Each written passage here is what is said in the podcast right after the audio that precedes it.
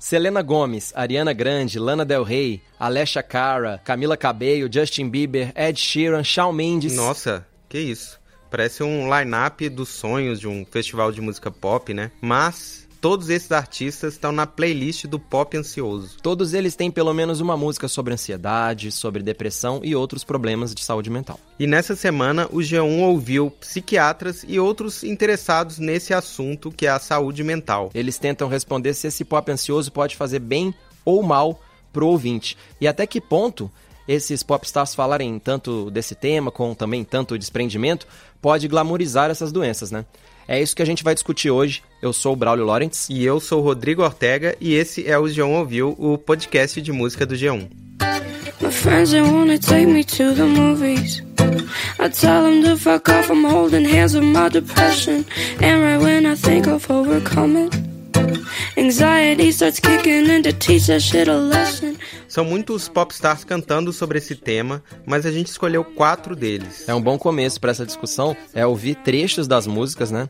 E os respectivos diagnósticos. Quem faz essa análise pra gente é o Dr. Adriano Segal, membro da Associação Brasileira de Psiquiatria. E a gente vai começar com a Selena Gomes e a Julia Michaels cantando Anxiety.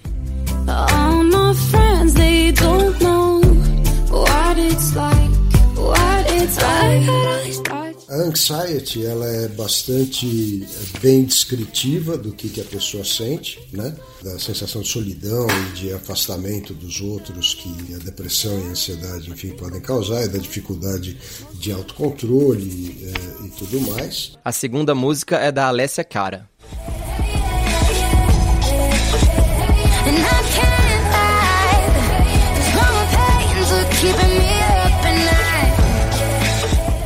Growing Pains muda um pouquinho porque parece uma pessoa mais otimista que foi acometida por uma doença, né, que ela tem até uma, uma intenção de, de eh, sair disso, mas ela não está conseguindo. Também tem uma do Shawn Mendes. I'm looking through my phone again, feeling anxious, afraid to be alone again. I hate this.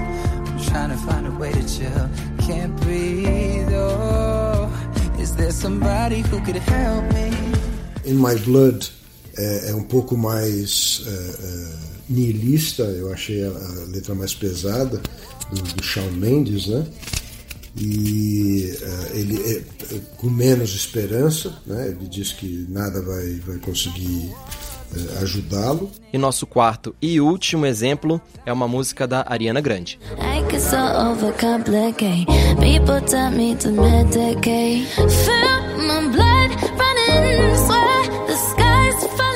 Rhythm é, é uma, é uma música um pouco mais leve, mas mesmo assim ainda bastante triste e, e- e bastante descritiva de como a pessoa se sente quando ela está tentando sair de uma situação mais, mais depressiva, né? E aí o que todo mundo deve estar querendo saber agora é: tem alguma contraindicação ficar ouvindo essas músicas? Eu usaria essas músicas muito mais como um alarme do que como uma coisa a ser evitada ou uma coisa a ser eh, incentivada. Tipo, olha, ouça essa música, desde se você tem alguma coisa em comum. Tá. É mais como um alarme. Se eu estou ouvindo demais, se eu estou me identificando demais com isso, ah, os quatro personagens dessas músicas estão deprimidos e os quatro personagens dessas, dessas músicas poderiam ser tratados no mundo real. Mas antes de a gente continuar com essa sessão de terapia, eu acho que vale também lembrar uma coisa. Não é de hoje que tem cantor e cantora falando de depressão, é claro, né? É, tem vários clássicos sobre estar triste, né?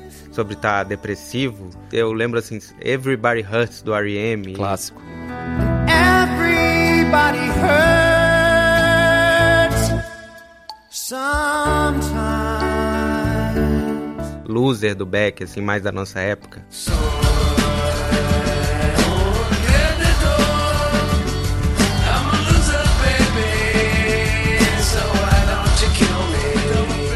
Pô, a lista é grande. Tem Radiohead, Rolling Stones, Blur, Joy Division, Elvis, muita gente já cantou, né, sobre estar triste, assim, uma tristeza profunda, mas o foco aqui é bom deixar claro, é o pop adolescente atual. É, e eu acho que vale uma comparação básica com a última onda de canções depressivas, a onda das bandas do grunge, do new metal. É, eu conversei com a Amanda Ramalho sobre isso. Ela tem um projeto bem legal chamado Esquizofrenóias, com perfis nas redes sociais falando desse tema e também um podcast sobre saúde mental. E a comparação que ela fez é muito interessante. Acho que diferente das músicas, principalmente da década de 90, as bandas grunge, é, o rock da época, ele, ele passava um recado, era uma mensagem mais glamourizada, mais difícil de entender se você não tinha contato com o sofrimento.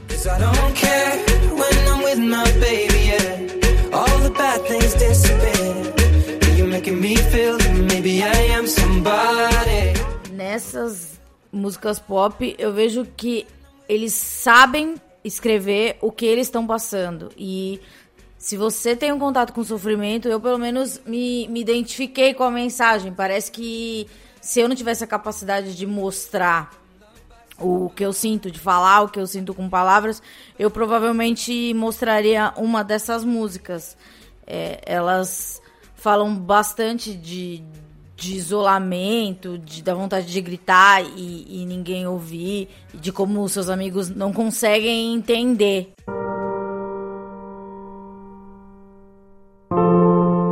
A Amanda fala de uma coisa que eu concordo, que é o arranjo menos sofrido, com uma pegada mais pop, ajuda a tratar desse assunto de um jeito mais natural, com menos exagero. Não trata com aquela romantização do passado, do sofrimento, que era uma coisa pesada, dark. Eu acho que, que esses artistas lidam com isso de uma maneira mais leve, e assim, que é uma coisa que tá com eles e eles precisam aprender a conviver. Eu, gostei bastante. Eu também gosto, mas quem também gostou é a doutora Paola Almeida, coordenadora do Laboratório de Psicologia Experimental da PUC São Paulo. E ela concorda que não rola uma glamorização da depressão ou da ansiedade nessas músicas retratam com muita fidelidade né, os sentimentos de alguém que está deprimido, os comportamentos que a gente espera né, é encontrar é, quando a pessoa se diz ansiosa, deprimida, eu não tenho vontade de sair com meus amigos, eu tendo a, a não querer sair com elas. Então existe a nossa preocupação sobre como os nossos jovens, como as pessoas que vão estar tá ouvindo essas músicas, como eles vão ser impactados é, eles vão de alguma forma se sentir entendidos em sentimentos e comportamentos que eles mesmos venham a ter, eles podem acabar reproduzindo né, esses sentimentos. E a música preferida da doutora Paola é a minha preferida dessas que a gente escolheu para representarem o pop ansioso. Eu acho que vale até soltar um trechinho aí. Solta o som DJ Growing Pains de Alessia Cara. You're on your own, kid. You are. Make my way through the motions. I try to ignore it, but home's looking farther the closer I get. Don't know why I can't see the end. Ela fala mais do que descrever o que a pessoa sente ou faz quando está deprimida e ansiosa. Ela dá uma dica, né, de onde pode estar tá vindo o problema que precisa ser resolvido. Então ela fala, né, são as dores do crescimento. Quer dizer, isso levaria a uma certa pergunta. Quais são essas dores? Quais são os desafios que eu tenho agora, nesse momento do meu crescimento, que enfrentar e que estão sendo difíceis e com os quais eu estou frustrada? Parece que levanta um pouco uma, uma direção, né? De como poderia ser melhor é, e poderia superar a situação que está levando à ansiedade e à depressão. Mas, embora todos os psiquiatras que a gente ouviu tenham ressalvas, todos também concordam, né, que é sempre positivo falar do assunto. E também cantar sobre o assunto, é claro. Eu conversei com a Lina Rosa, que é professora da UFRJ e psiquiatra do Hospital Universitário, e ela me explicou muito bem o lado positivo e o lado negativo dessas letras. Primeiro vamos ao lado bom. Mesmo hoje em dia, as pessoas ainda têm muito medo de falar sobre esses sentimentos uns com os outros. Então é muito interessante que isso seja ventilado, que isso seja falado, que isso circule na sociedade, né? Agora tem que também falar do lado que para ela é um lado ruim. Em nenhuma dessas letras você vê uma janelinha, uma fresta de porta, né? É só tristeza, tristeza, dor, dor, dor. É, seria importante que no meio das letras ou de algum modo houvesse um, uma pontinha de esperança para que quem está extremamente identificado com o personagem da música, perceba que há uma possibilidade de fuga, de escape, né? E que não a fuga ou o escape que a gente mais teme, que é a questão, enfim, do suicídio, da pessoa é, entrar numa espiral de desesperança e realmente não ver saída. Mas vamos reforçar aqui também o lado positivo, pode ser? Por favor, tem uma parte do papo com a Amanda Ramalho que explica muito bem um benefício assim que eu acho que é inquestionável dessas músicas. Se você é adolescente, é, às vezes você não consegue se comunicar, até na vida adulta. E muita gente me fala: "Ah, eu, eu mando episódios do seu podcast para as pessoas entenderem como eu como eu sofro porque eu não consigo explicar. Essas músicas também ajudam a explicar. Eu acho que, que é um benefício é, como os artistas têm o talento para transformar a dor em palavras sem romantizar, que é importante, é, dizer o que está acontecendo de maneira clara, porque, como eu disse no passado, era uma grande mensagem de sofrimento, mas era muito cifrada e a gente a gente só foi se dar conta que muitos músicos sofriam depois que eles acabaram se matando, como o Chester do Linkin Park, Chris Cornell do Soundgarden, etc. Black hole sun, won't you come? Wash away the rain. Black hole sun, won't you come? Won't you come? Olha, eu acho que a gente até conseguiu dar um tratamento assim legal ao assunto, né? Um assunto que tem que ser falado, mas talvez estava faltando a gente conversar sobre um artista, né? Ver a perspectiva de quem compõe. Alguém do outro lado da bancada, dos holofotes, né? Como é que é escrever uma música sobre ser ansioso? É, a gente foi atrás dessa resposta e não sei porque a gente aqui está fingindo que não sabe quem vai falar, a gente sabe muito bem eu já falei com ela, eu liguei para Manu Gavassi, uma cantora que tem letras que tem a ver com esse pop ansioso que a gente vem falando aqui o podcast inteiro. Então, vou te falar que eu nunca pensei em, ah, estou abordando saúde mental, até porque é um tema que está em alta. Eu acho que na minha vida, assim, eu sempre escrevi, desde que eu comecei, quando eu era bem novinha, quando eu comecei a tocar violão e, e brincar de contar minhas histórias pela música, era sobre o que eu estava sentindo. E eu sempre diagnostiquei que quanto mais perturbada eu estava, quanto mais esses sentimentos estavam à flor da pele e às vezes até mais triste, confusa do que feliz e tranquila eu estava, mais isso manifestava através dessa, através de música. Aí eu aproveitei e perguntei para Manu. Por que você escreve melhor quando tá meio mal? Porque é, é muito libertador você poder falar livremente sobre a sua vulnerabilidade, sobre os seus medos. E para mim sempre funcionou dessa maneira. E a Manu tem um EP recente que se chama Cute But Still Psycho e que ela diz que ele define a era atual da carreira dela. Eu nem sei mais o que dizer, eu sei que eu sou difícil de entender. Na verdade, essa é uma frasezinha meio manjada, né? Meio de camiseta de, de Tumblr, assim. Parece mesmo, a gente concorda, mas a gente também concorda que explica muito bem esse conceito que ela está buscando. E é legal a gente ouvir também, eu acho, Ortega, a explicação para entender como uma compositora de música pop pensa na hora de falar sobre saúde mental nas letras. Eu não queria ser limitada ao fofo, não é só isso que tem dentro de mim. É um, é um turbilhão de emoções, assim. Eu só queria ser normal mas eu não sou. É só puro trauma, confusão. E se quiser, te mostro meu melhor, te mostro meu pior. Te mostro a verdade que é ser imperfeito e só. E Braulio, você que conversou, falou com a Manu, Ela falou sobre os gringos que cantam sobre saúde mental? Falou demais, assim. E ela falou com propriedade, viu?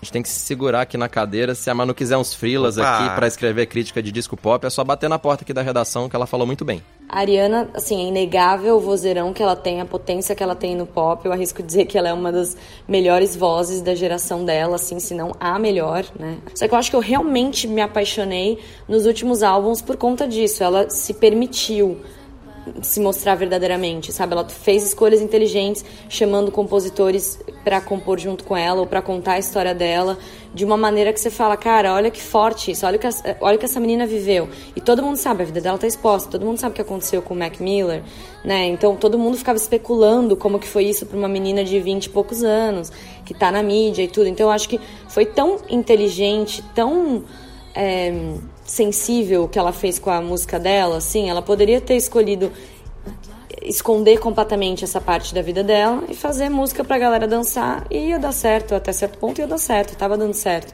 Mas eu acho que foi muito mais visceral, assim, sabe? A maneira que ela se mostrou. Just keep breathing and breathing and breathing and breathing. Pra fechar o programa, fala aí qual que é a sua música preferida, Braulio, sobre saúde mental e justifique sua resposta. É meio difícil de cravar porque tem muita música diferente, assim, um cancioneiro bem extenso. E eu fiquei entre duas ondas bem diferentes. Tava ali entre Lithium, do Nirvana, e Unwell, do Matchbox 20. Eu vou ficar com a segunda porque é menos agressiva, assim, tem mais a ver com essa ideia que a gente tá falando de falar sobre o tema de uma forma mais leve e tal. Vamos ouvir um trechinho? Boa canção essa. But